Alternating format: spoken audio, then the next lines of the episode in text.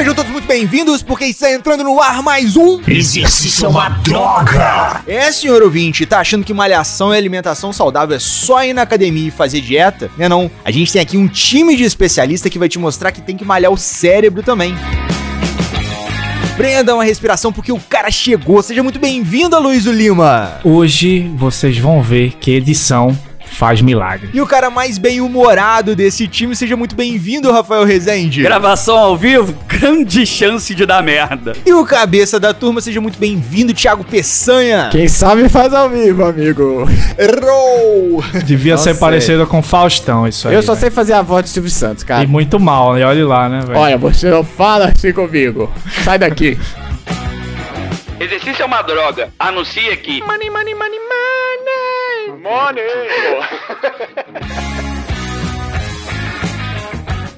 E eu sou o Felipe do Carmo, aumente o som porque tem muito conteúdo novo chegando pra te mostrar que Fazer exercício é uma droga!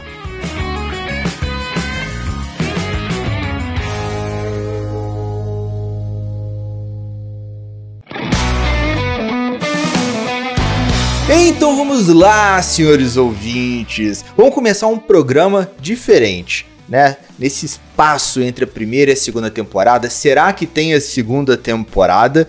A gente resolveu fazer um programa diferente pra gente ter um contato direto com vocês num dia tão especial que hoje é o dia do podcaster. Então já meus parabéns para os nossos três cientistas, os nossos três podcasters. E esse vai ser um programa vida real. Né? Já tem um monte de gente que fala assim: Nossa, como o Rafael fala bem, como o Aloysio é eloquente. Não, não. Ninguém fala bem aqui. Vamos mostrar como é que é um programa sem edições, né? Que tá ao vivo no YouTube. Você tá vendo, você pode mandar as suas perguntas, as suas dúvidas, o seu recadinho do coração pro Rafael. Pode mandar aquela sua mensagem de coach pra ele, porque ele adora. né? Adoro. Aquela mensagem motivacional. A ideia é justamente essa, né, Felipe? A gente abrir aí a, a verdade, né, pros nossos ouvintes e também ter essa troca. Então, se a galera tiver dúvida, se a galera quiser criticar, tamo aqui, tamo de- é, botando nossa cara aqui no a tapas pra, pra galera que quiser, que quiser de- de- criticar a gente, que quiser elogiar a gente também, vale tudo. Eu já gostei da gagueira. Já viu? Eu gostei da gagueira. Que já me zoam da gagueira aí, ó. Já, já foi, ó. Já, já, Depois sou eu que sou o gago da turma, tá? Ó, só pra mostrar aí, tá, moçada? Pra ficar é realidade, os fatos. gosto, eu gosto do vídeo porque dá pra galera ver você dançando na cadeira e pulando na cadeira. No, no áudio do, do Spotify ninguém vê ele dançando, né, velho? Exato. Essa é a outra vantagem, né? Vocês É. vão ver aqui, porque o pessoal Essa que fala imagem que eu tenho a ruim, né? Vai ser difícil É. dormir hoje, vai vendo. Pessoal que fala que eu tenho a cabeça grande aí, ó. Igual de todo mundo. Mesma coisa, não tem diferença. O, o cara afastou a câmera hoje, gente. Ele, ele foi Na preparado. proporção daquela estátua da Ilha de Páscoa. Exatamente. Você fala, Luiz? É, e é importante que quem tá aqui depois vai e ouça a versão final no Spotify. Aí que vocês vão outro- ver a mágica que o A Felipe mágica faz. da O bom trabalho do Felipe. Excelente trabalho. E outra, ajuda a gente a divulgar também, viu? Inclusive, a gente tem um desafio lá no nosso último episódio do podcast, que a gente fez os melhores momentos na temporada. Um desafio importante pra vocês lá. Então, Verdade, verdade. Vale a pena falar aqui, cara, porque É. a gente falou que só voltaria pra segunda temporada do podcast Exercício é uma Droga se a gente atingisse 10 mil plays, né? E aí agora, como é que tá, Felipe? Tá aí com o número na tela?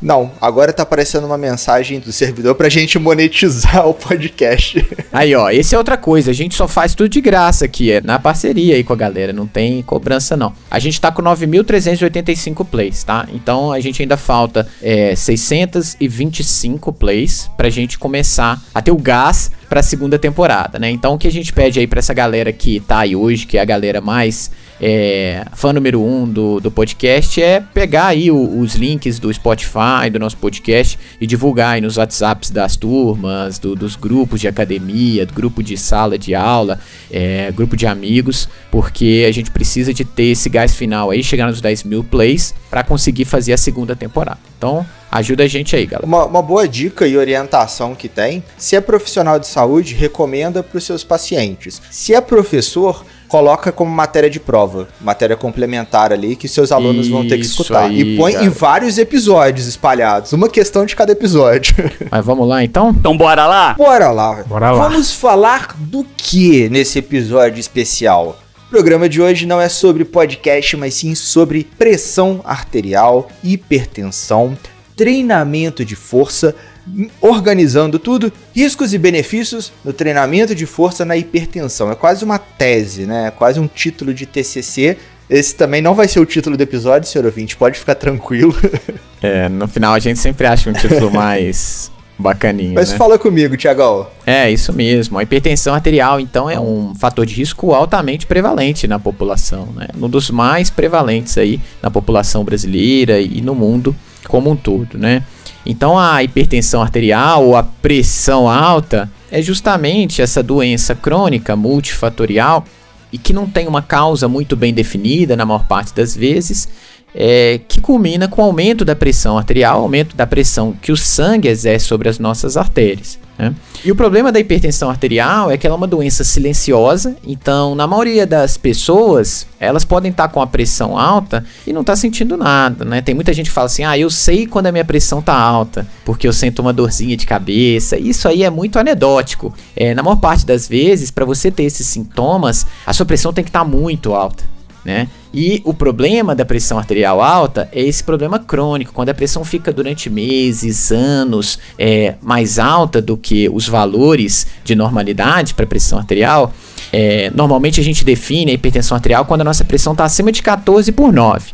Mas a pressão ótima mesmo é quando ela está abaixo de 12 por 8. Então a gente tem uma situação que a nossa pressão está ótima, tem uma situação aí que está no meio do caminho, que é uma pressão de pré-hipertensão ou, ou, uma pressão que está alta, mas ainda não tem a, o diagnóstico de hipertensão arterial. E depois a gente tem a hipertensão.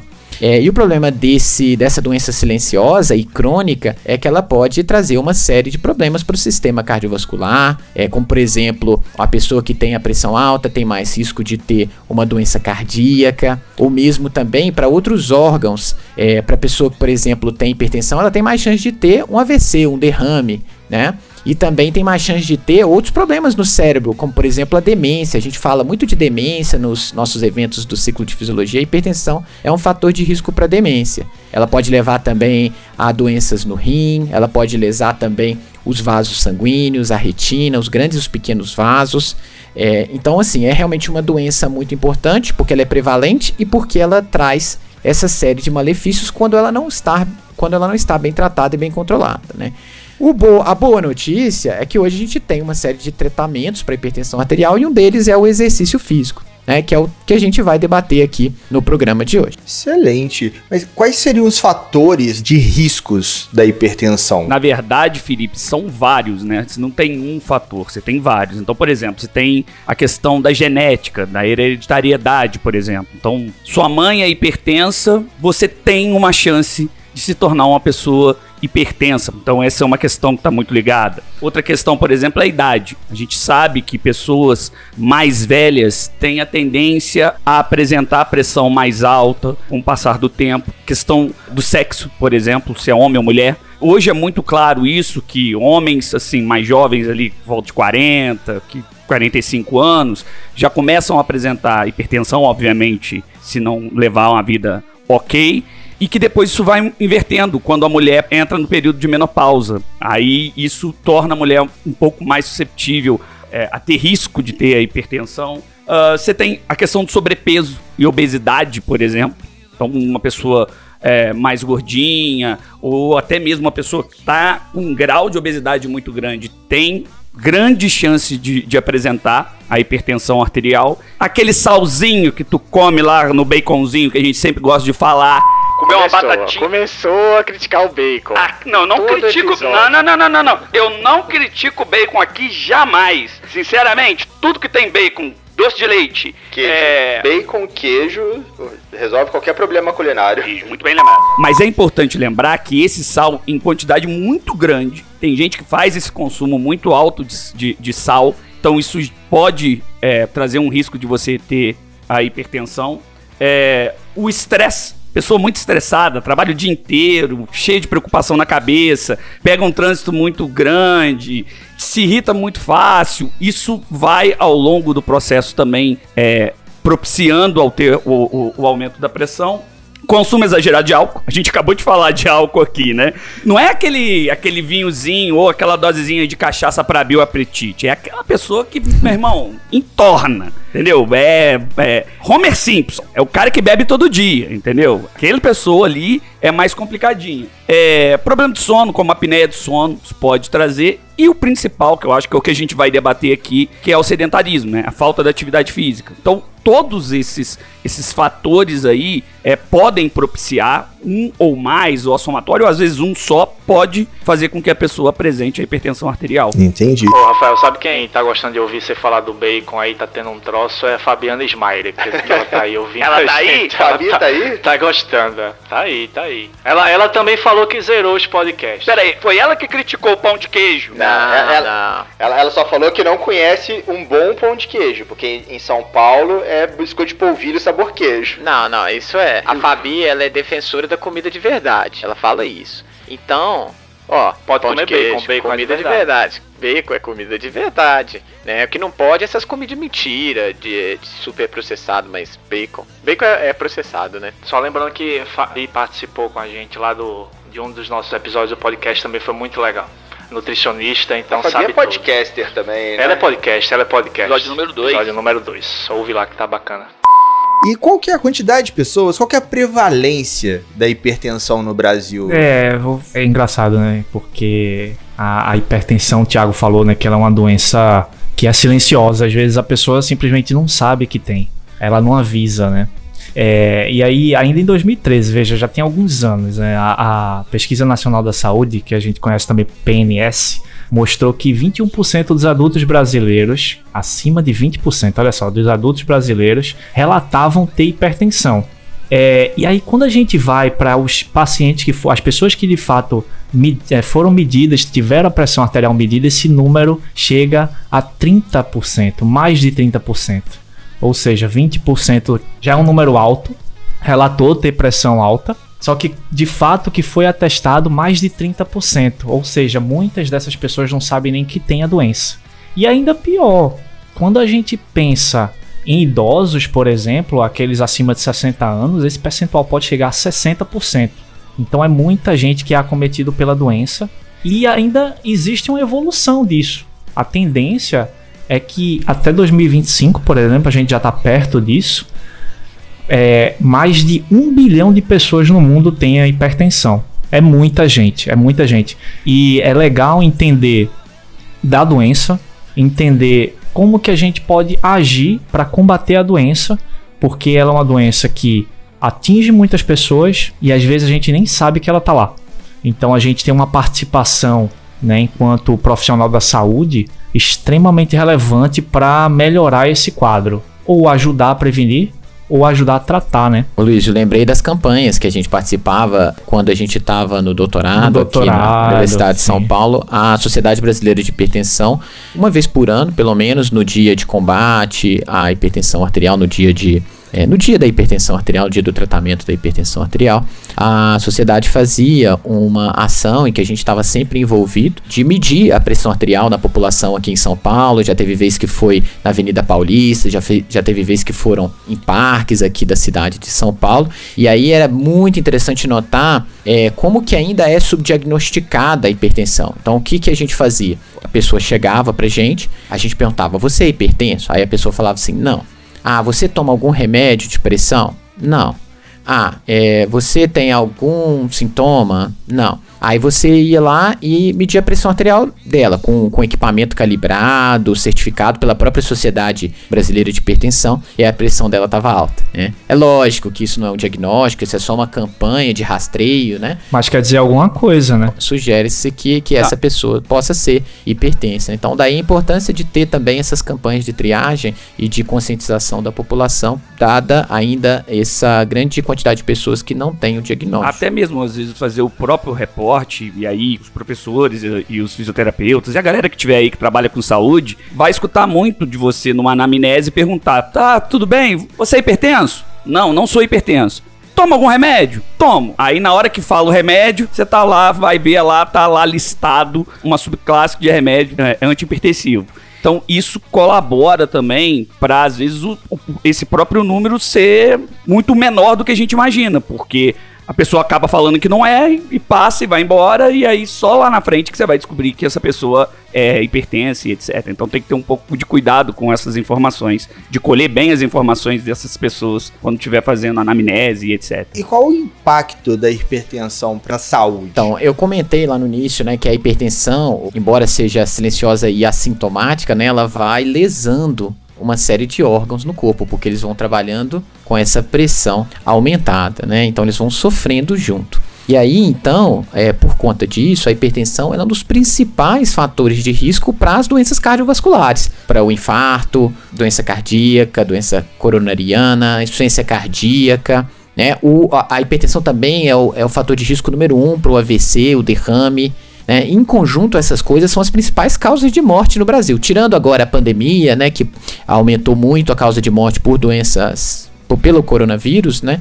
Mas as doenças cardiovasculares historicamente são as doenças que matam mais no Brasil né? É, as doenças cardiovasculares, cérebro, como o AVC, e aí depois que vem o câncer. Então a hipertensão é o fator de risco principal para essas doenças. Né? E naturalmente, então, por ser muito prevalente e por ser tão importante, o controle dessa, desse fator de risco ele vai trazer uma série de benefícios, até pensando em saúde pública, né? Então para vocês verem, né, colocando em números, né, em uma década, isso tem lá nas diretrizes brasileiras de hipertensão entre 2008 e 2018, é, estima-se que tenha havido estimam-se que tenham estimam-se é, aí ó, professor, qual que tenha havido Vai de volta novo. Fita aí, volta, volta. Vai de Estimam-se que tenham havido 667 mil mortes atribuíveis à hipertensão. Então, fora esses outros óbitos que têm relação aí indireta, né, que são por outras doenças cardiovasculares. E em termos de custos,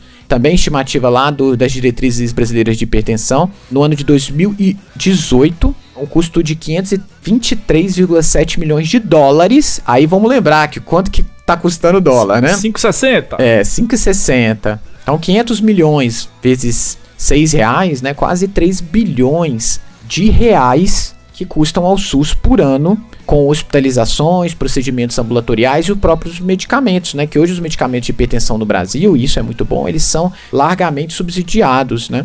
É, então a gente tem aí um custo muito alto para conseguir controlar esse problema grande de saúde pública. Isso provavelmente deve aumentar muito, né, Tiago? Quando a gente fala, isso está falando, esses números são só relacionados à hipertensão. Agora, quando a hipertensão leva a outra coisa, você vai ter um outro gasto. Por exemplo, uhum. o cara é hipertenso, então ele tem que tomar um medicamento antihipertensivo. Só que ele já faz uma hemodiálise, que já é um outro custo extremamente alto. Tem diabetes. É só a ponta. Isso aí, esse número que o Thiago está apresentando de em, em, em, dólares aí é só a ponta do problema. Exato. É legal ter, esse, ter essa noção do que é a doença, o que ela causa e também desses números assim que são bem alarmantes, porque às vezes a gente pensa só por uma ponta da equação, né? Mas perceba que é, enquanto, novamente voltando profissional da saúde e, e professores formados em educação física atuando diretamente nessa área da prevenção e tratamento, isso teria um impacto na outra ponta da equação que é extremamente relevante, inclusive para os cofres públicos do Brasil, né?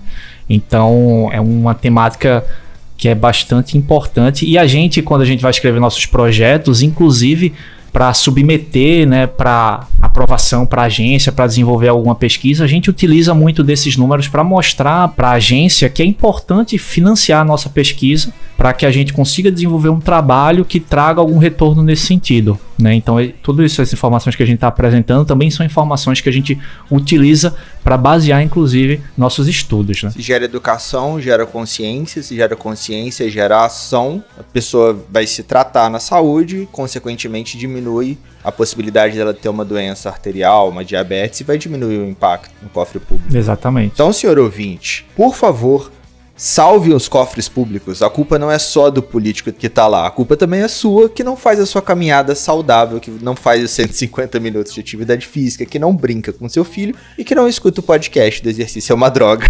Não, os nossos ouvintes. Os nossos ouvintes são, são conscientes. são conscientes. São. Excelente, excelente. E aí, pessoal, o que vocês estão achando desse papo, desse formato de, de conversa? Manda pra gente aí. Tem algumas mensagens que os ouvintes já mandaram, Rafael? Alguém já. Opa! Tem aí, ó. Tô rapaz. exibindo aí, ó. Alailson. É Alailson? Tá pequenininho aqui no meu computador. Fala isso, isso. A hipertensão arterial e diabetes, seja do tipo 1 ou tipo 2, que é a mais comum, são extremamente perigosas. A obesidade e os baixos níveis de atividade ou exercício físico acometem esses casos. Excelente observação do Alailson. E é isso que a gente tenta é, destacar nos nossos podcasts, né? Ele falou ali de obesidade e diabetes, a gente comentou muito sobre esse, esse papel da atividade física no, no diabetes e na obesidade no programa Cinco. de número. Tô olhando aqui. Claro, a minha Cinco. musa da Então, podosfera programa estava nele. Isso, Ananda. A Ananda tava por aí, hein, Ananda entre os tá aí. comentários. Olha ela aí. Doutora Fernanda Castro. Ficou massa esse episódio, viu, velho? Ficou muito bom. Wagner, então. Isso, é. É, Escutem esse episódio, galera. É um dos mais Polêmicos. quase que né? E olha que a gente, ó, pra galera que tá aqui pra gente contar um- uma de bastidores, né? Esse é um episódio que a gente cortou aí uns 20 minutos porque não dava pra transmitir de tão polêmico que era. Tinha que mandar pro jurídico antes de publicar. Tinha, a gente ia ser processado por umas 4, 5 pessoas. E pela Coca-Cola. A gente ia ser processado pela Coca-Cola. Lembra? Não é pouca coisa, não. O nosso jurídico trabalhou bastante. Nossa, não, gente. Isso aí, deixa isso aí pra lá. Vão, vão, vão. Não, Vamos seguir, vamos seguir o próximo bloco aí. Gente.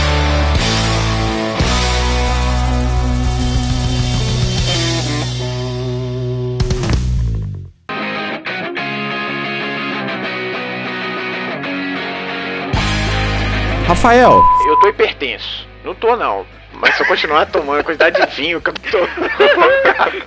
Vou ficar muito E comendo queijo que você come, que eu sei que você gosta. Cara, nossa senhora. Pão de cara. queijo. é, quais são os tipos de tratamento? Se eu tiver hipertenso, o que, que eu tenho que fazer, meu caro Rafael? Primeiro eu tenho que ir no médico, né? Acho que é importante, até antes de passar a bola pro, pro Rafael, né? Quando a gente, nessas campanhas de, de triagem de hipertensão, percebia que a pessoa tava com a pressão mais alta, a gente pedia pra pessoa procurar o posto de saúde do bairro dela, né? Pra fazer a avaliação nas condições adequadas, né? Então, a primeira coisa, uma pessoa perceber que os valores de pressão estão ficando mais altos, às vezes mediu lá na farmácia, mediu no postinho, é procurar o tratamento médico, né? Mas, é, e qua- quais são essas opções, então, Rafael, que a gente tem? Bom, a partir do momento que você foi no médico, né, Thiago? Você chegou lá, viu o médico, conversou e etc. Ele vai te apresentar é, duas vias, né?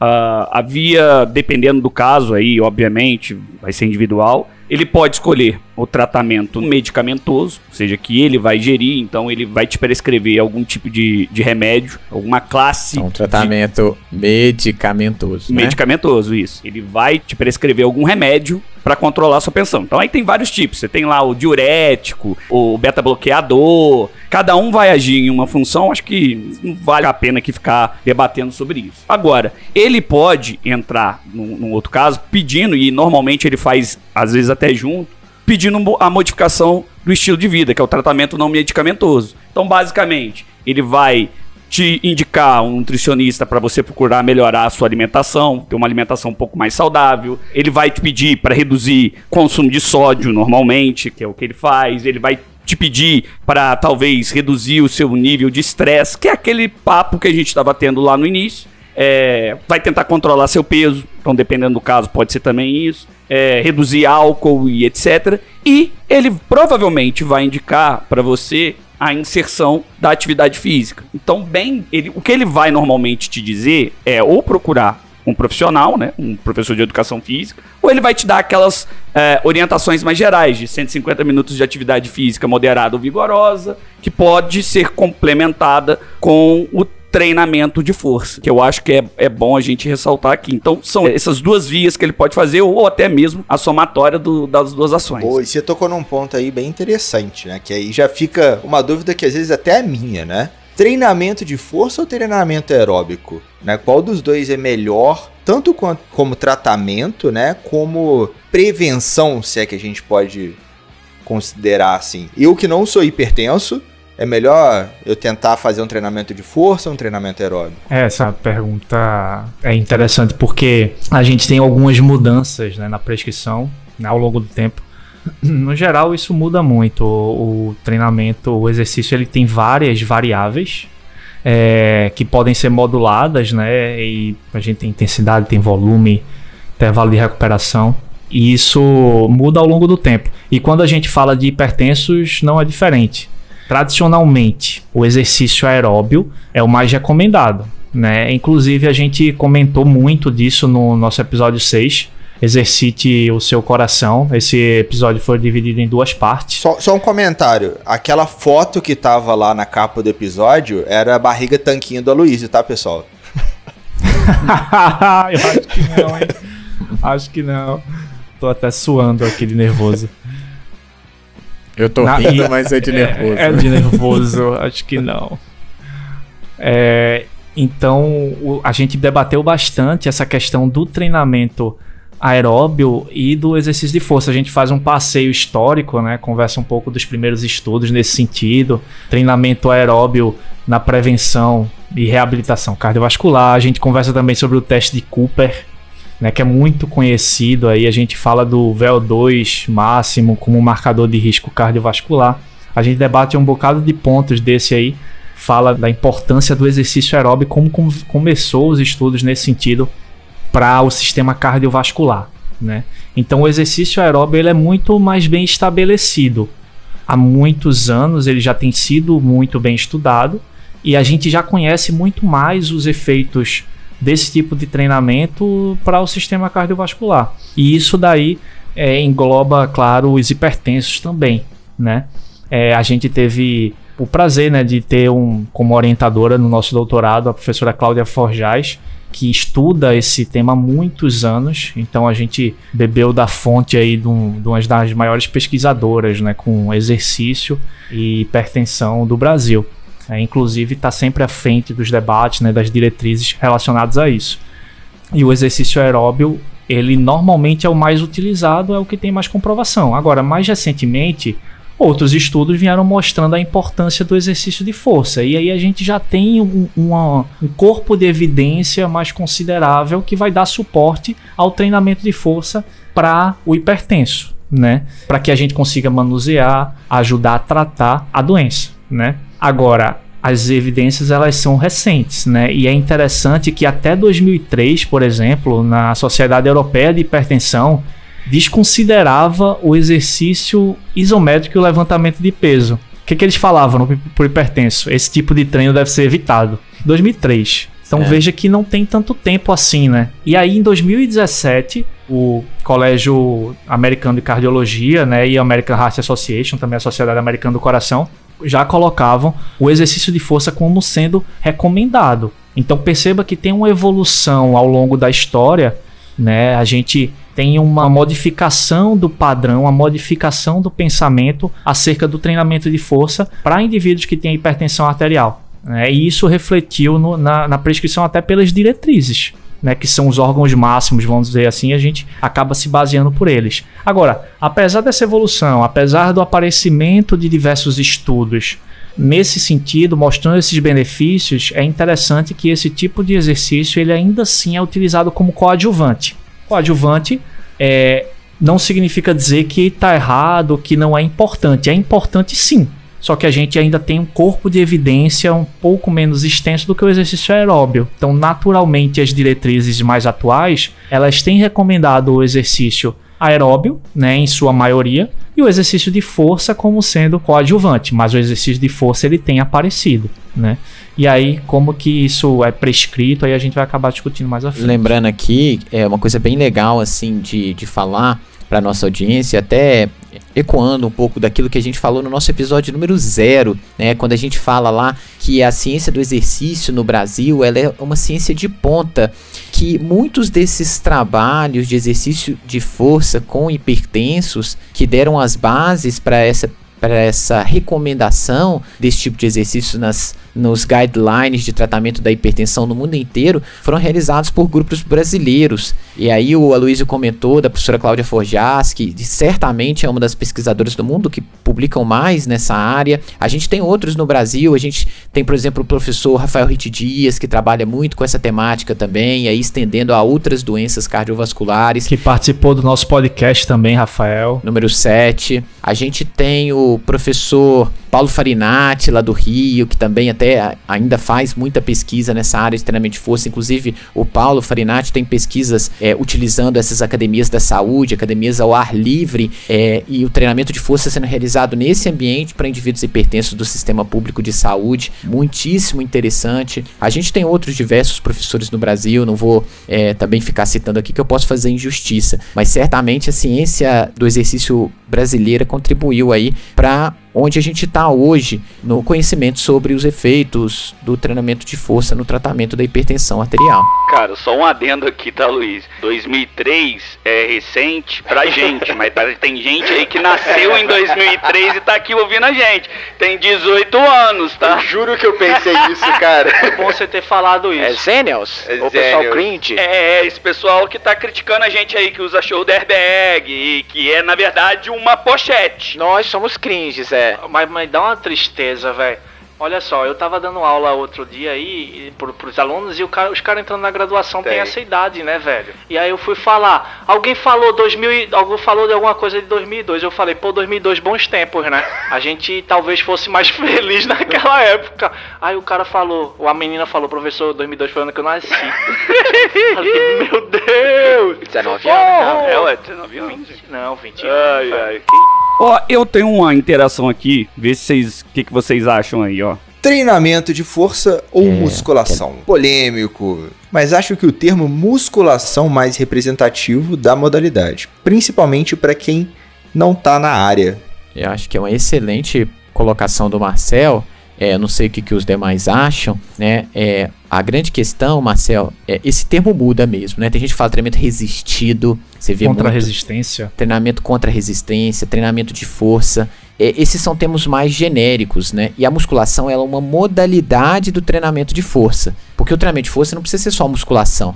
É, o Pilates, por exemplo, ele tem muitas características de treinamento de força. Né? Eles têm o, ele tem outra dinâmica, mas você também trabalha contra uma resistência, você também tem movimentos, por exemplo, contra uma mola, contra a gravidade, né? E tem outras também é, ginásticas, né? Treinamento funcional. Ginástica localizada, treinamento funcional, o próprio crossfit, tudo isso tem elementos de treinamento de força. Então, para abraçar tudo isso, pra gente não ficar discutindo modalidade, porque sempre tem uma modalidade nova, né? Aí tem o novo exercício que é feito com uma bola, que faz para um lado e para o outro. E aí tem várias, né? A nossa área ela é, ela é rica em, em trazer sempre uma modalidade. Então, treinamento de força é um termo guarda-chuva que vai a- a- abarcar tudo, inclusive aí a musculação. É tudo que a gente faz contra uma resistência e que tem essa característica de ser um exercício mais curto, né? É, e com assim metabolicamente é um exercício diferente do aeróbico, porque o aeróbico é um exercício contínuo, é de intensidade moderada, o exercício de força é um exercício mais intermitente, de curtas durações, de intensidades mais altas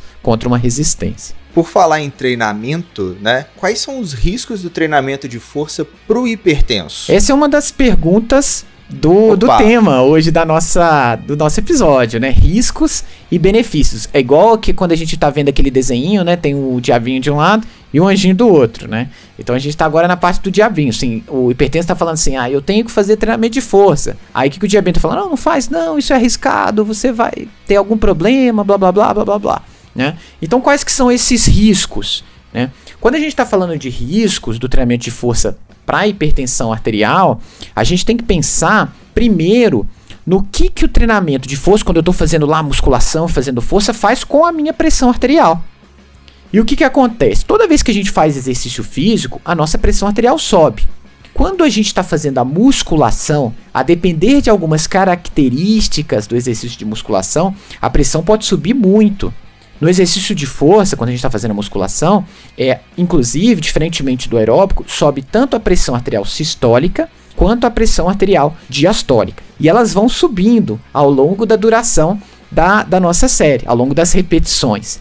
Né? E aí tem uma evidência, quando os estudos começaram a tentar entender um pouco do impacto do treinamento de força, do exercício de força para a pressão, quanto que a pressão arterial aumentava, tem um grupo de pesquisa é, de uma universidade canadense, lá de Hamilton, no estado de Ontário, no Canadá.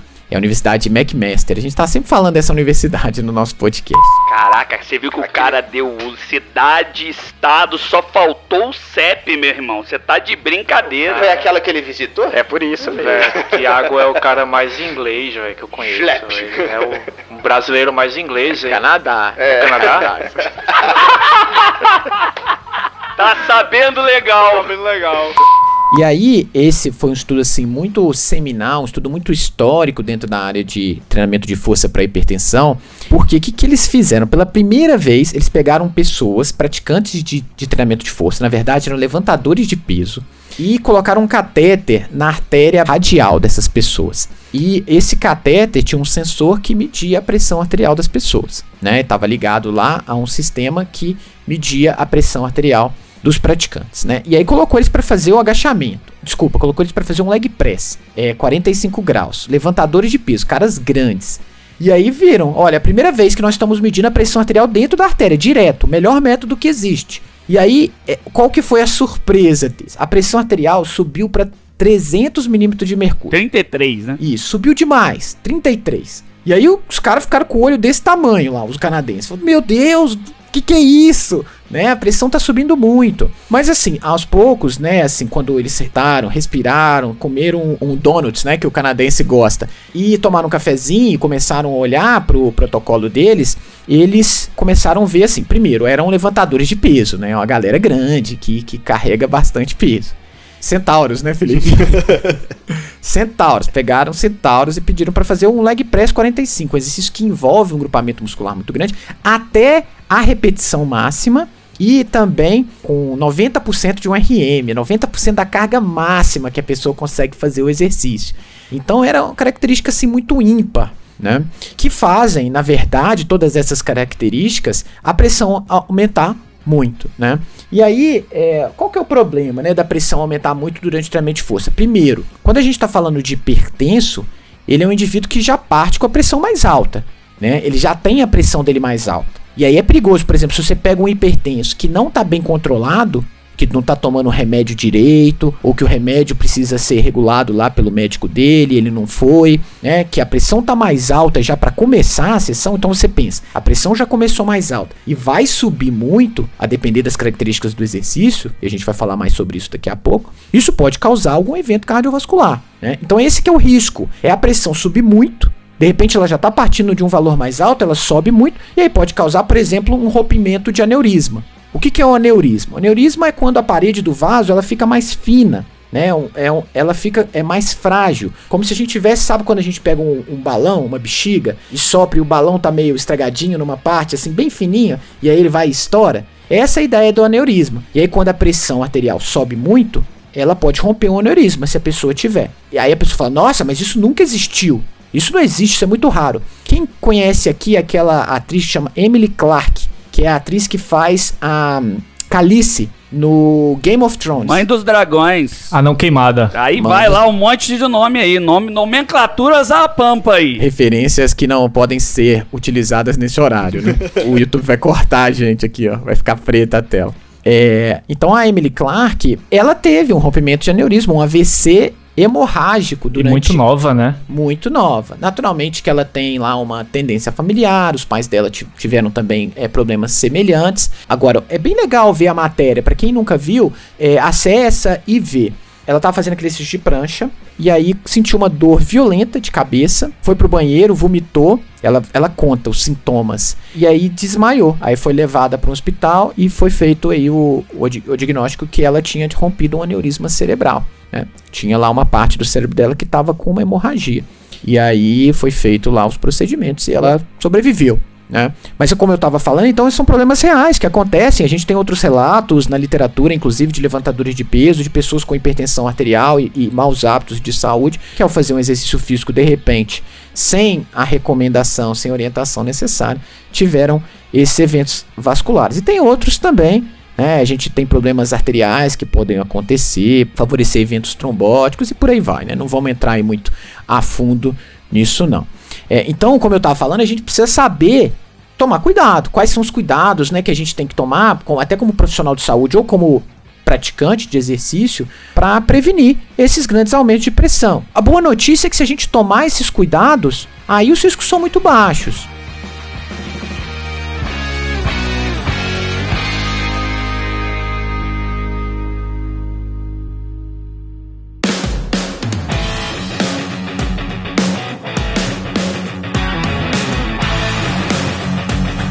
Lembra que eu falei logo no início, né, quando a gente começou a conversar hoje, dessa evolução, né, do que a gente passou, do que a gente achava que era, que não era bom, né, e que a gente passou a observar é, de forma benéfica o efeito do treinamento e que isso, obviamente, tem uma influência né, na prescrição. Então, dependendo da variável, como você prescreve o treinamento, isso vai influenciar de forma positiva ou negativa nessa resposta, né, de pressão arterial, principalmente durante o exercício, que foi o que o Thiago estava comentando. Só comentar que uma coisa que a gente normalmente pode fazer, claro, para ver a, ou identificar ou escutar a pressão do paciente, para saber qual o nível de pressão que ele está, é medir a pressão dele né, com o método auscultatório, que normalmente é o que a gente utiliza na academia. Só tem um problema, esse método ele não funciona muito bem durante a execução do exercício de força. Opa! Polêmicas. Polêmico. e isso foi uma coisa que chamou a atenção da gente. A gente fez uma enquete no Instagram perguntando justamente isso. Se o método auscultatório é uma forma eficiente de fazer a medida né, da pressão arterial, se dá para fazer, e muita gente, a, a maioria, a grande maioria, falou que sim. Mas não é bem assim. Né? A gente não consegue ou tem, teria muita dificuldade em fazer a medida da pressão arterial durante o treinamento de força, né? É, óbvio, e diferentemente do que o Thiago comentou lá no estudo de McDougall, né? Que utilizou o método direto, né? Veja que o método direto é um método que é invasivo, coloca diretamente um catéter na artéria do cara e você tem a medida 100% correta ali, né? Diferente do método escutatório, principalmente do exercício de força. Cara, posso falar uma coisinha rapidinho? Pode duas. Você é que manda. Pra ficar bem é, desenhado pro pessoal entender bem. Eu fiz quando eu cheguei no laboratório, né? Aquelas coisas quando você tá começando ali no laboratório, né? Cobaia.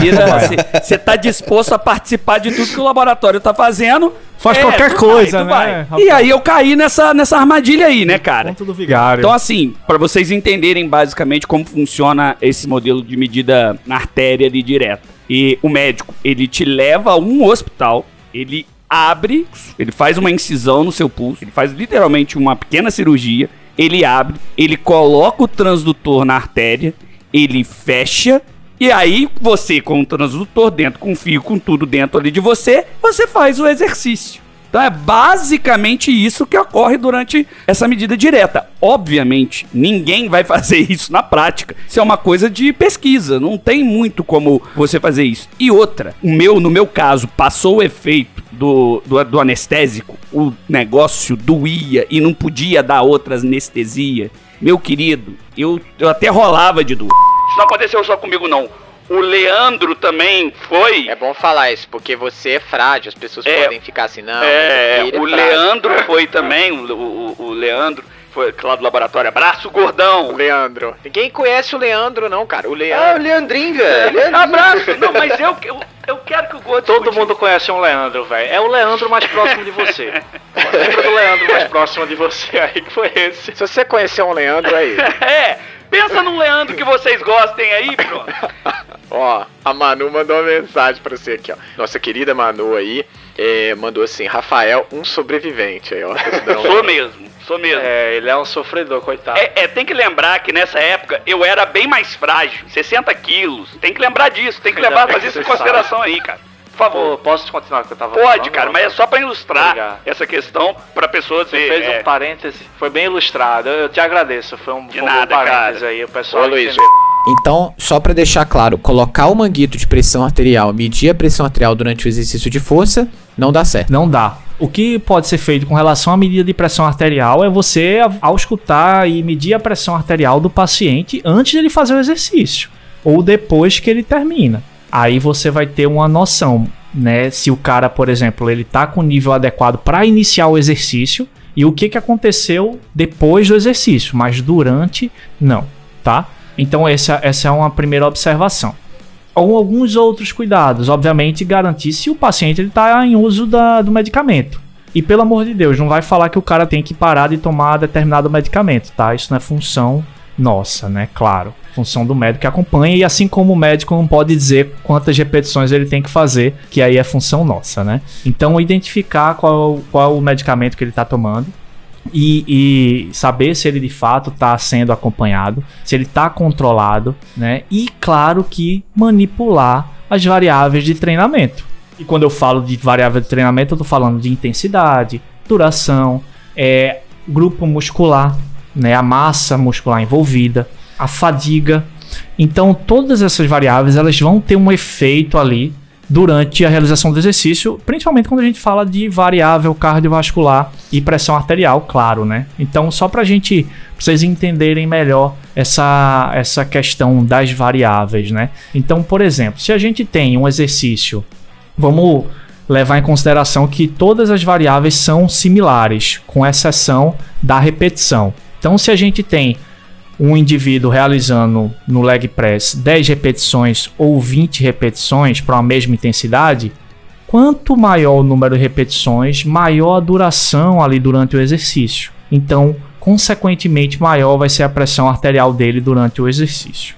É, o que você precisa fazer? Usar menor duração, usar menos repetições tá? É, quando a gente fala de intensidade, vamos considerar agora que todas as outras variáveis são similares e a gente modifica a intensidade. Se um paciente faz uma intensidade para o mesmo exercício a 40% e o outro faz a 80% de um RM, você vai utilizar é, quanto maior a intensidade, maior também a pressão arterial. Então você deve utilizar uma menor intensidade. Então, olha só, mais repetições, maior volume, maior pressão arterial, maior intensidade, maior pressão arterial. Só que aí tem um detalhe, tá? Nessa questão da intensidade é uma coisa que é muito importante. Uma coisa que a gente não deve fazer nunca, independente da intensidade, é evitar que aquele paciente vá até a fadiga, a falha, o esforço máximo dele. Sabe quando você está fazendo o exercício, está fazendo a musculação lá e você vai até a falha concêntrica? Você não consegue levantar mais aquele peso? É isso.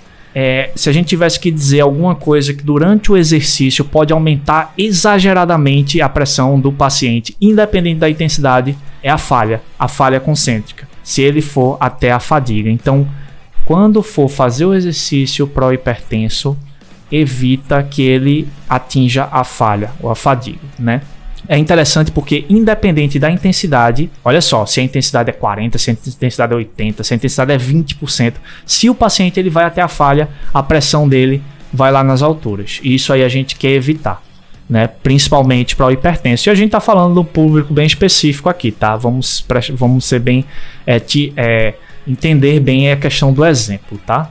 Não vai sair dizendo, ó, o pessoal do ciclo de fisiologia falou que não é pra fazer exercício até a falha, meu Deus, vai todo mundo. Não, não. É, eu tá? acho que se o cara for, tiver fazendo aí as repetições e etc, vai até quando começar a reduzir a velocidade. Dá para ver, isso é muito característico, dá para ver muito bem ali quando o indivíduo está começando a reduzir a, a, velocidade. Vai até ali e já, já vai estar tá legal pro hipertenso, vai estar tá tudo certo, né? É, esse, esse é um. O que o Rafael colocou é uma coisa importante. A gente tem aquele primeiro momento, né, que você percebe a redução da velocidade do movimento ali durante a repetição por exemplo. Então, talvez aquele seja um bom momento para você interromper o exercício. Você não precisa prolongar tanto. E aí lembra que para o hipertenso, o que, que é importante clinicamente para ele?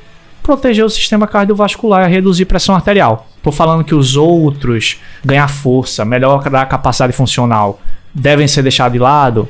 Não necessariamente. O que eu estou dizendo é que a gente tem que ter, tem que priorizar. E aí, só para não me alongar muito, a gente falar de massa muscular, quantidade da massa muscular. Quanto maior massa muscular envolvida, maior também vai ser a elevação da pressão arterial. Foi outra pergunta que a gente colocou lá no Instagram, a comparação, né? Exercício, uma cadeira extensora ou um agachamento, qual que vai aumentar mais a pressão arterial? E muito provavelmente o agachamento, por envolver uma massa muscular maior, vai também aumentar mais a pressão arterial. Então, sempre que for pensar em exercício para hipertenso, tenta reduzir a massa é, muscular, né? não atingir a fadiga, usar uma intensidade de leve a moderada e usar menos repetições, beleza? E aí é bacana a gente pegar todos esses fatores que você levantou aí como cuidados e relembrar aquele estudo lá canadense. Ele fez tudo o contrário, né? Ele Sim. fez carga alta, 90% da intensidade máxima. Ele usou uma massa muscular grande no leg press 45. Ele fez duração até a fadiga, né? Então assim, é o, é o. Lógico, ali era, era levantador de peso, né? Era um estudo mais de fisiologia, de você tentar entender um pouco do que estava acontecendo com a pressão. Não era um estudo de hipertenso pra gente ver os cuidados, né? Então por isso que ele utilizou. Mas é, isso levantou um pouco de dúvidas na, na viabilidade da hipertensão arterial para indivíduos hipertensos. Então foi depois, isso é um estudo da década de 80, então já bem velho, né? E depois um estudo, estudos que vieram na década de 90 e 2000 fazendo estudos muito parecidos com, com a medida direta da pressão. Inclusive estudos lá do grupo do Laboratório de Hemodinâmica da, do exercício da Universidade de São Paulo, da professora Cláudia Forjas, com indivíduos hipertensos, seguindo todos esses cuidados que o Aloysio falou, aí a pressão arterial sobe muito menos, no nível até parecido com o exercício aeróbico. Então, portanto, se você tiver esses cuidados, o exercício vai ser mais seguro. É, mas é bom isso aqui, ó, o que o Maurício falou. Tiago Peçanha. Hoje, nas academias, as pessoas fazem treino fofo. Submáximo do submáximo. Depois vai tirar foto. Esse não tem problema de pico de pressão, né? Primeira coisa Esse- que eu queria dizer é que a foto dele do cara do Kiss já, já matou a pau, né, cara? Já Tá aqui, bem. bem, né? Ficou bem É. legal mesmo. E a segunda é isso mesmo, né? Mas isso, isso que ele falou, ele tem um fundo de verdade, viu? É uma outra variável. E na verdade você vê, né? Parece que a gente combina as coisas com, com os caras aqui, né? Eu não falei de uma. A gente esqueceu de comentar de uma variável aqui específica do treino. E aí você me fez lembrar, viu? O intervalo de recuperação entre séries e exercícios também influencia. Inclusive a, re- a resposta da pressão arterial durante o, o exercício de força, né? Então, e, e tem estudos muito interessantes nesse sentido. Que o cara vai, descansa 90 segundos e o cara descansa 60 segundos. E aí é avaliado a pressão arterial durante a série. Isso aí com método direto, né? Que aí a gente viu que é um método que realmente é, é efetivo para avaliar a pressão durante o exercício. E aí o cara vê como que tá a recuperação no intervalo. Então, um intervalo maior tende a ter uma melhor recuperação da pressão arterial. Então o cara recupera melhor durante o intervalo para dar um outro estímulo depois. Se o exercício ele tem um intervalo muito curto, é, você não tem esse tempo de recuperação, tá? Então, se tiver que escolher na hora da prescrição para hipertensos, prioriza um intervalo um pouco mais longo também. Bom exemplo, excelente exemplo esse aí, viu? E a gente fez essa Boa, pergunta Maurício. também lá no, Fizemos. no Instagram fizemos. hoje, se tem que usar intervalo curto ou longo, né? E aí a maioria acertou, 84% falou longo. A galera tá sabendo mesmo. Exatamente. O público em geral faz treinamento para hipertenso. Aloysio, só antes da Oi. gente voltar, o Ricardo perguntou isso aí, ó. Aloísio, onde eu consigo uma caneca do exercício é uma droga? Opa. Aí sim, a caneca, olha Opa, só. Eu também quero saber, Ricardo, porque a minha não é, a minha não é assim, A não. minha é do Harry É, Potter. vocês estão vacilando aí, A ó. minha é do Potter. Pint of Science. Uma caneca do ciclo de fisiologia do Mas, exercício é uma bom, droga, vamos velho. bolar um, um business aí, uma lojinha de exercício é uma droga. É, é bom isso aí. Boa sugestão. Divulga o nosso podcast, galera. Divulga o nosso podcast. A gente tem ideias é, muito bacanas aí pra explorar um pouco mais dessa identidade visual do podcast, mas a gente precisa atingir mais pessoas. Então ajuda a gente aí, divulga. Coloca aí, vamos ver se a galera queria. Se a galera quiser ganhar uma caneca dessa, coloca aí. Uma caneca do ciclo de A fisiologia. gente tá até pensando em lançar uma hashtag. Magalu, chega mais. Porque a gente falou, falou, falou de hipertensão, de atividade física e tal, mas efetivamente tem benefício o treinamento de força pro hipertenso ou é só tipo faça e vê lá o que, que acontece? Os estudos mostraram algum benefício? É, exato. A gente fica aqui falando de risco, de doença, de, de AVC, de, de pressão subindo muito. Parece que a gente tem uma visão contrária ao treinamento de força, né? E não é isso, né? A ideia é que ao minimizar os riscos, né, ao fazer esse exercício seguro, a pessoa vai poder obter todos os benefícios que são muito é, bem já descritos e que são muito bons para a saúde do treinamento de força, né? Então, assim, quando a gente está falando de pressão arterial ou benefícios para o hipertenso, para a pressão arterial do hipertenso, a gente costuma dividir em benefícios agudos e benefícios crônicos. Então, o que, que são benefícios agudos? São aqueles que acontecem depois de uma única sessão de exercício. Aí alguém pode perguntar: nossa, uma única sessão de exercício físico já pode é, trazer um benefício para minha pressão arterial? E a resposta é sim. né? A gente tem um fenômeno que chama hipotensão pós-exercício. E o que, que é isso? O que, que é hipotensão pós-exercício? É a queda da pressão arterial após uma única sessão de exercício físico. Então ela cai.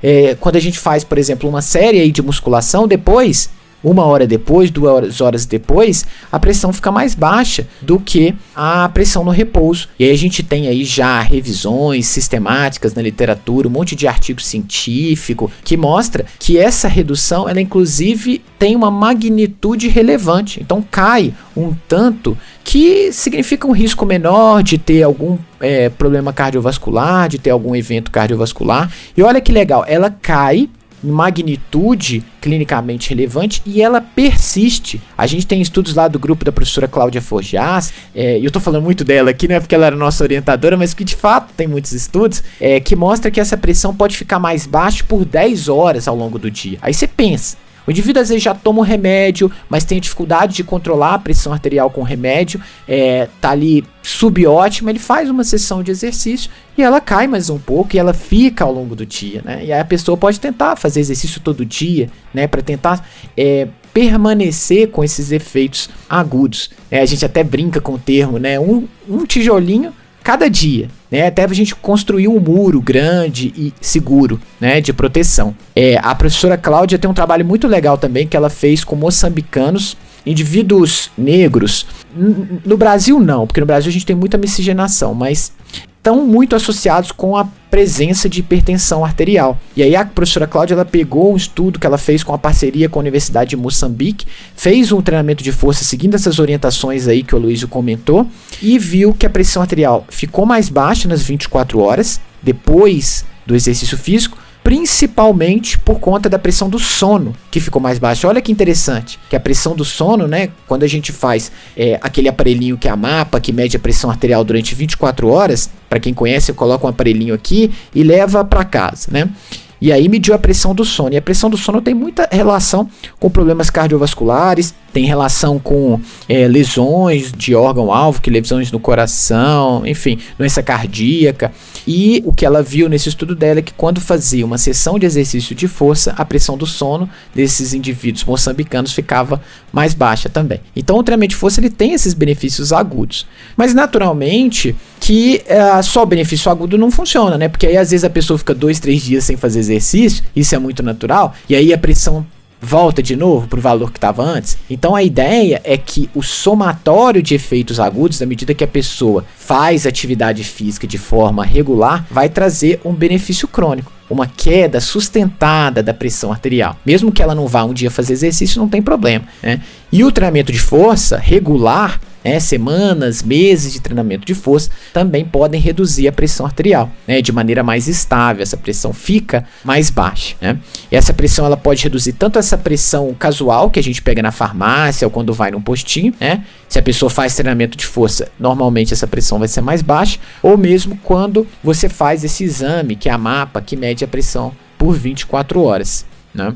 Para além desses benefícios para pressão arterial, o treinamento de força no hipertenso, ele também vai trazer benefícios metabólicos, né? É, melhora do perfil lipídico, diminuindo o colesterol, diminuindo os triglicérides, melhora também da ação da insulina, né, aquele hormônio que leva a glicose para dentro da célula, quando a gente faz treinamento de força, tanto agudo quanto crônico é, você também tem uma melhora, né? Então trazendo toda uma melhora nesse perfil cardiometabólico, né? Diminuindo os riscos cardiovasculares do hipertenso. É, fora que também, né, Tiago, tem que lembrar que o indivíduo ele não é uma artéria, um coração ou um pulmão, né? O treinamento de força ele vai trazer benefícios funcionais. Você, por exemplo, vai treinar uma senhorinha com 65 anos, ela vai ter ali uma osteoporose às vezes, vai ter alguma coisa. Então, você vai fazer o entrar com exercício de força para tentar corrigir esses problemas e ele vai trazer esse benefício para hipertensão, se ela apresentar hipertensão, obviamente. Então, a gente não pode olhar e, e, a gente tem que ter muito cuidado com isso, olhar só uma coisa e esquecer o outro. Ah, eu vou fazer só o treinamento aeróbio porque ele é melhor para a artéria, mas às vezes ela tem uma outra solicitação, como por exemplo, um problema muscular, uma, uma sarcopenia, que você vai ter que corrigir com treinamento de força, e isso pode se encaixar é, no, dentro do trabalho de forma muito tranquila, né?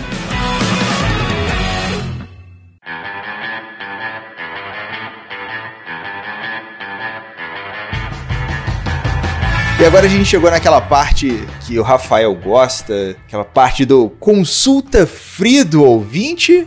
Isso mesmo. Posso mandar primeiro aqui? E tem várias. E aí o pessoal pode já ir continuar perguntando aí. Agora, hoje, diferente do podcast, que a gente normalmente seleciona uma ou duas perguntas, hoje a gente vai fazer um pouquinho mais de trabalho extra aqui para responder as perguntas. Então vou lá primeiro, hein? Lucas Furtado perguntou: então não é tão interessante fazer um exercício no descanso do outro? É, eu acho que essa pergunta diz respeito àquela que eu falei, né? Do, da questão do intervalo e ter uma recuperação ali pra ah, essa pressão talvez ceder um pouco, né?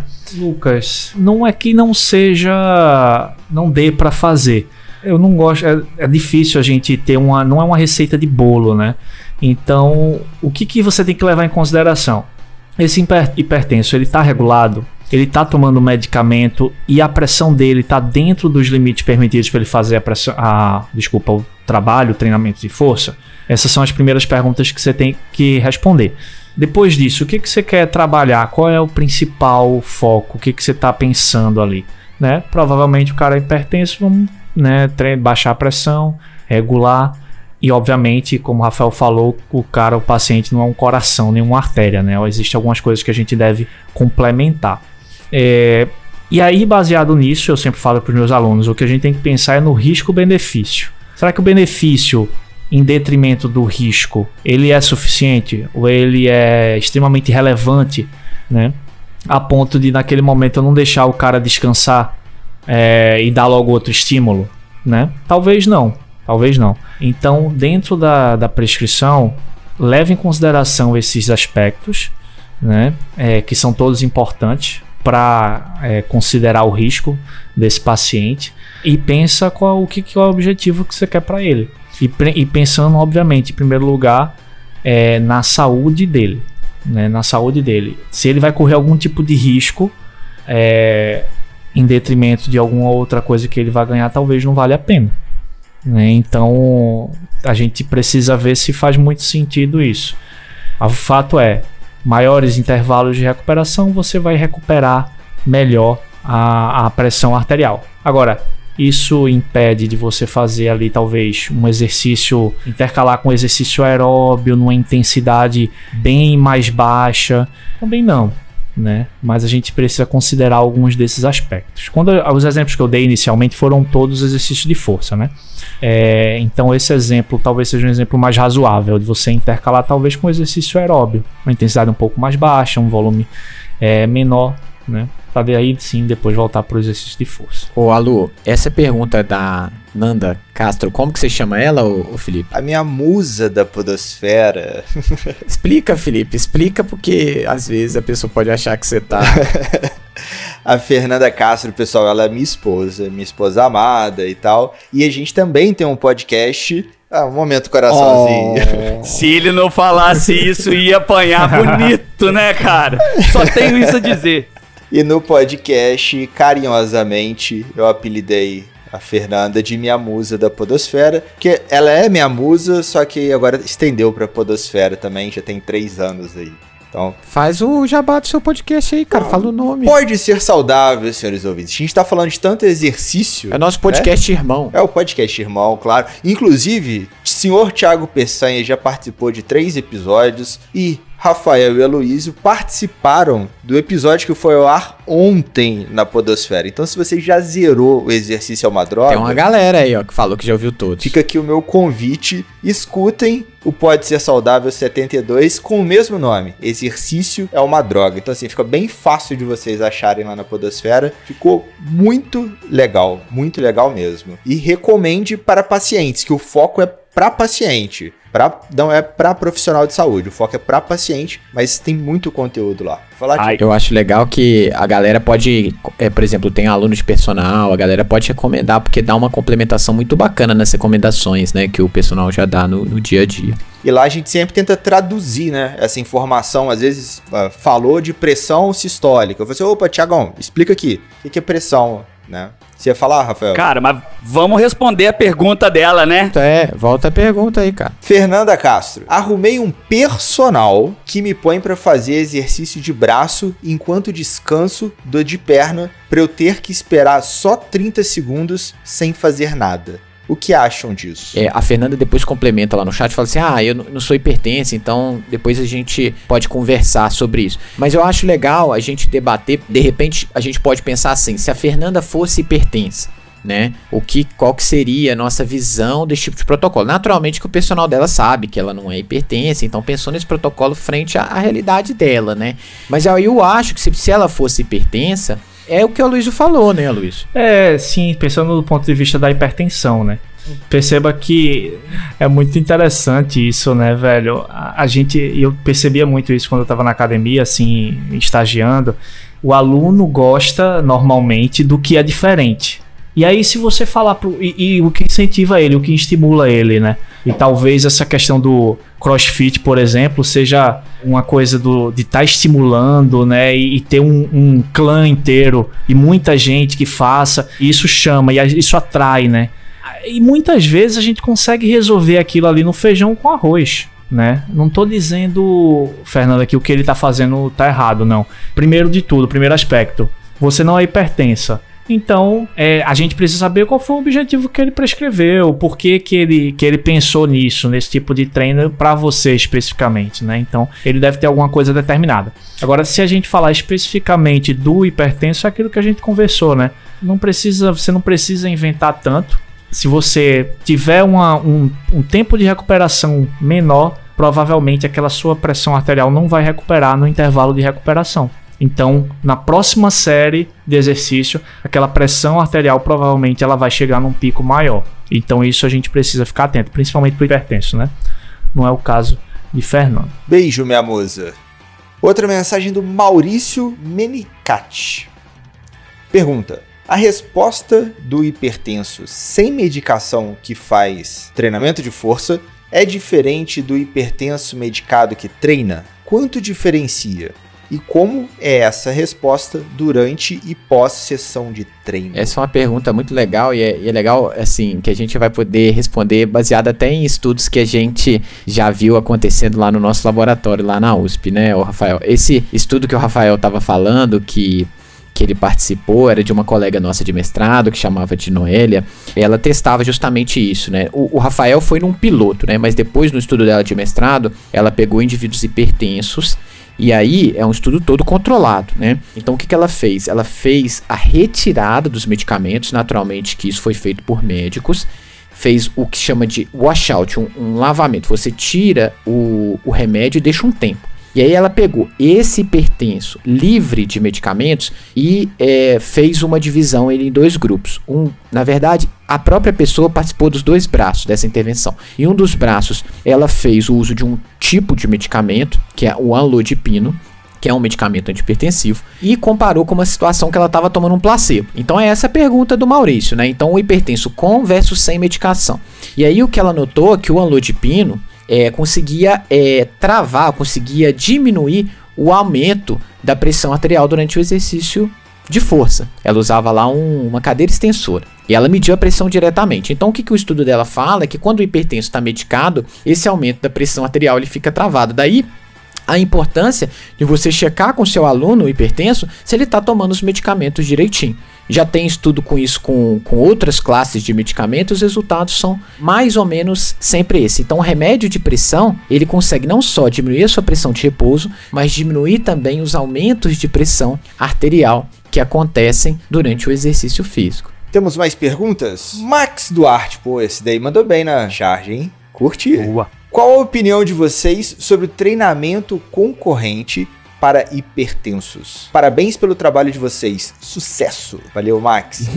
então, o, o, treinamento concorrente, a gente geralmente apresenta eles, primeiro fala de aeróbico, depois fala de resistido, né? Mas no final das contas, a recomendação é, quando você vai nas recomendações para hipertensa é fazer os dois, né? Lógico que você pode fazer os dois em dias diferentes ou no mesmo dia, na mesma sessão. Então, explicando antes, o que é o treinamento concorrente? É quando a pessoa faz o treinamento aeróbico seguido do treinamento de força, ou treinamento de força seguido do treinamento aeróbico na mesma sessão. Né? E isso é tão benéfico quanto os exercícios separados. Ele traz também redução da pressão arterial crônica, né? É, então a gente vê com bons olhos, né? Não sei se o Rafael e o Aloysio concordam. É, tem alguns estudos, né? Quando a gente fala de efeito agudo, é, inclusive. Inclusive. Fa- Falta um check só. Falta um check só. No... Check, check. A gente tem um bingo, explicar pra essa galera. A gente tem um É. bingo do episódio. Toda vez eu falo né umas mil vezes. O Aloysio gosta de falar, Falta inclusive. só o Rafael, né, Rafael? Não vou, não vou, eu vou passar. Ó, eu estou, eu estou há três episódios sem falar o que eu falo, hein? Ah, bem cara, claro. eu achei que ele ia falar. Já ia falar, ó. não, tá não. Você falou no, no exercício é uma droga lá não pode ser saudável. Não, mas aí eu tô falando aqui, tô falando daqui. Lá é outra O história. Rafael gosta sempre de lembrar que ele é professor. Aí, aí ele, ele fala isso com muito orgulho. É, É cara. legal, a gente aqui enche o saco dele mesmo. Porque a gente Tem que ter orgulho. tem mais o que fazer também. Continua lá. Então, voltando lá, esse, o treinamento concorrente também ele é um tema meio polêmico, né? Muitas pessoas e muitos estudos chamam treinamento combinado. É, a ideia do concorrente é porque você tá- estaria talvez concorrendo ali por, por algum benefício, né? Algum tipo de. Você pensa em algum, algum benefício de um treinamento e ele acontece em detrimento do outro. É por isso que a gente fala concorrente também. É, Existem alguns estudos e quando a gente pensa do ponto de vista de resposta aguda, o exercício concorrente ou combinado, né, como queiram, quando ele é feito o exercício aeróbio com o exercício de força, musculação, existe também uma redução da pressão arte- arterial a nível agudo, né? Ou seja, o cara faz o exercício aeróbio, faz o exercício de força, tem uma redução de pressão arterial após a realização né, da, da sessão de exercício. E isso acontece se o exercício aeróbio, ele é, porque ainda tem isso, né? Às vezes a, a, ordem da execução é, preocupa um pouco. Isso acontece se o exercício aeróbio ele é realizado antes ou após a sessão de treino, ah, ou após a musculação. Então a gente tem um benefício agudo da mesma forma. Inclusive para outras populações, né, que tem um sistema cardiovascular um pouco mais é, mais. Como é que eu posso falar? Um pouco pior. É tipo um cara que tem uma doença periférica, uma doença na artéria, alguma coisa que é, seja mais grave, né? Inclusive o. O estu, o minha, a minha dissertação foi com isso, né? O que que vocês estão rindo aí, velho? Fala. Inclusive, a minha dissertação. Inclusive, professor. é, não tem jeito, velho. me deixa em paz, velho. Me deixa em paz. Na edição corta, Felipe, corta, por favor, inclusive. Bota no final, por favor. Então, no meu mestrado, a ideia era essa: avaliar o treinamento feito de forma combinada, né? A gente chamou de combinado à época, e ver algumas, alguns efeitos no sistema cardiovascular dos indivíduos com doença arterial periférica que são hipertensos, em sua maioria, tá?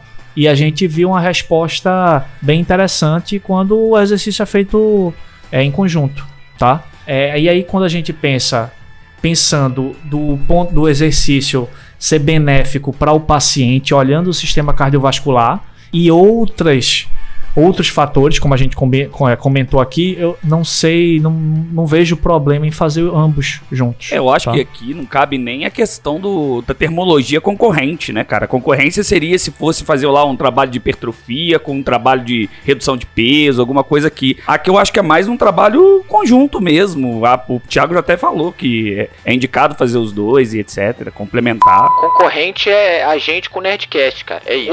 Não, aí não tem concorrência, cara. Aí não Estamos tem concorrência, né? A gente tá tentando A ser. gente tá muito acima. Não, Não, que isso. Somos o Para de Nerdcast da saúde. Boa, boa, é isso. Pessoal, excelente pergunta, excelentes comentários. Muito obrigado pelos elogios. Vocês são simplesmente saudásticos. Vocês que fazem esse podcast acontecer.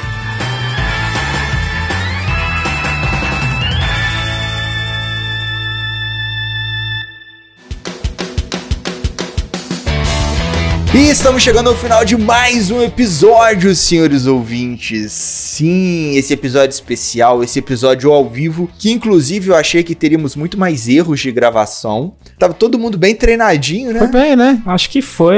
Os caras precisavam ver nosso primeiro episódio, velho. Obrigado, senhor, não gaguejei. Ainda. A gente ainda. ah, Nunca, ó, calma que não É, terminou droga. É, clássico. Não droga. Vai vendo, não Cantar comemora antes do tempo. Então, o nosso primeiro episódio aí, pra galera saber, a gente fez a primeira gravação, demorou 3 horas e meia. E tava tão ruim que a gente parou. A gente desistiu e, e gravou de novo. Depois a gente fez mais duas horas. de- O Aloysio saiu com uma hérnia, não foi, Luiz? Você saiu de uma, com uma Totalmente, eu hérnia. tava aguentando, tava na cadeira assim, ó. Eu lembro que você tava com dor Não, muito, velho. E não prestou, velho. O episódio Não, ô Max, lixo. A gente o Max regravou. falou isso aqui, ó. O Max falou isso aqui, peraí, deixa eu botar pra todo mundo ver aí, ó. Pessoal, libera o primeiro episódio pra gente rir um pouco. Não, dá.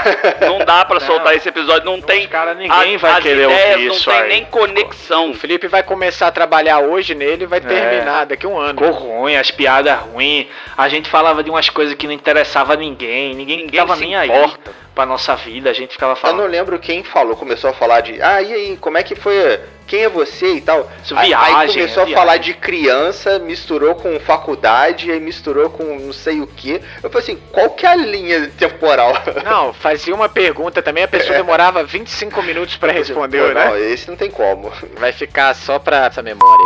E qual seria a sua mensagem final para os nossos ouvintes, Aloysio? O que, que você deixa de recadinhos do coração ou voadoras no coração? Sinta-se em casa.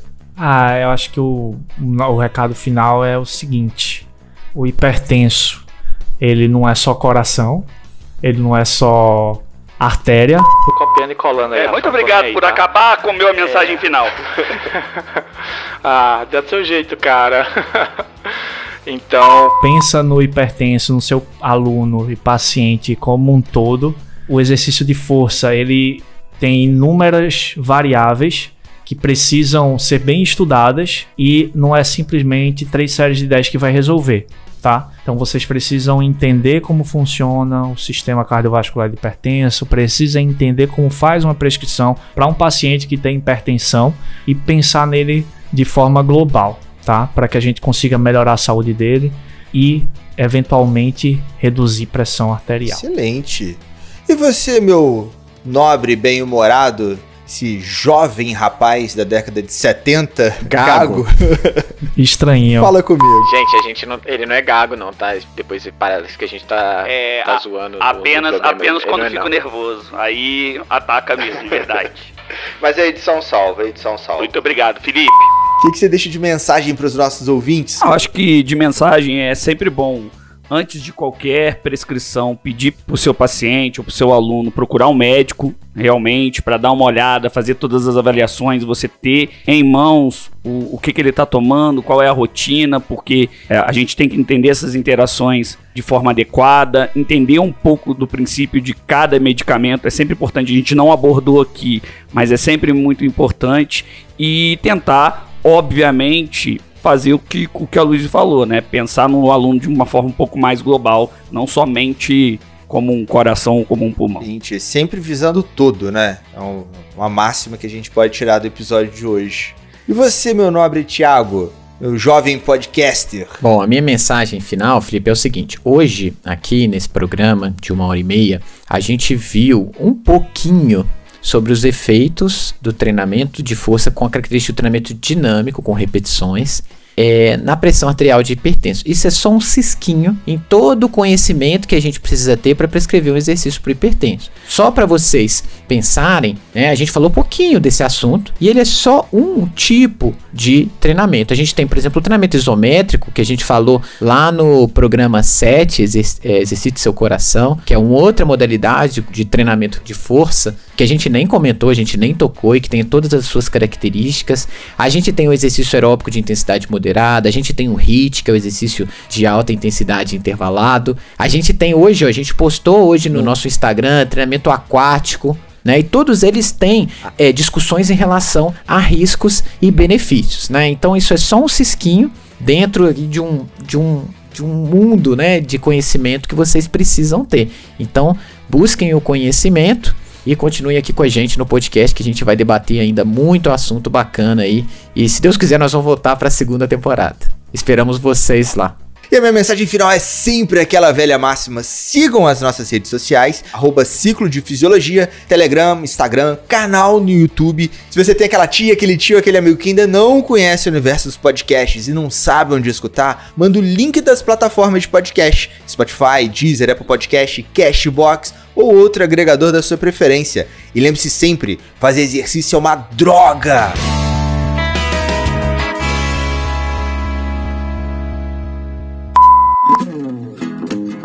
O cara mandou um ET Depende Bilu no final, né? Busquem conhecimentos. Tem- alguém Foi o Eduardo. aqui no. Foi Eduardo. Ô, Rafael, me tira uma dúvida. Foi bom. Você trabalha com o quê? Eu? É. Cara, eu sou um cara Quer que te pe- quer ministro pegar- aulas. Sabe? Ah, Meio bingo, meio bingo.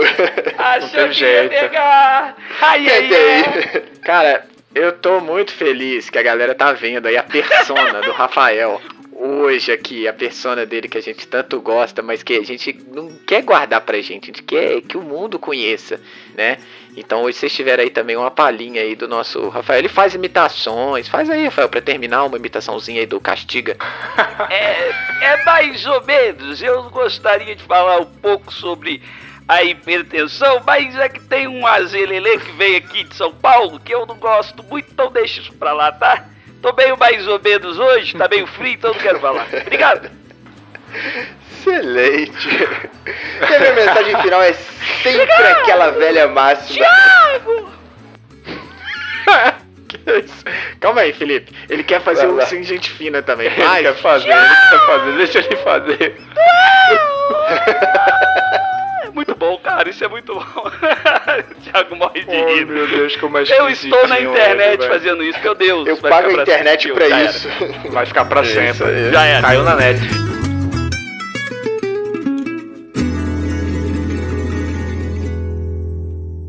Esse episódio foi editado por Estúdio Casa, o lar do seu podcast.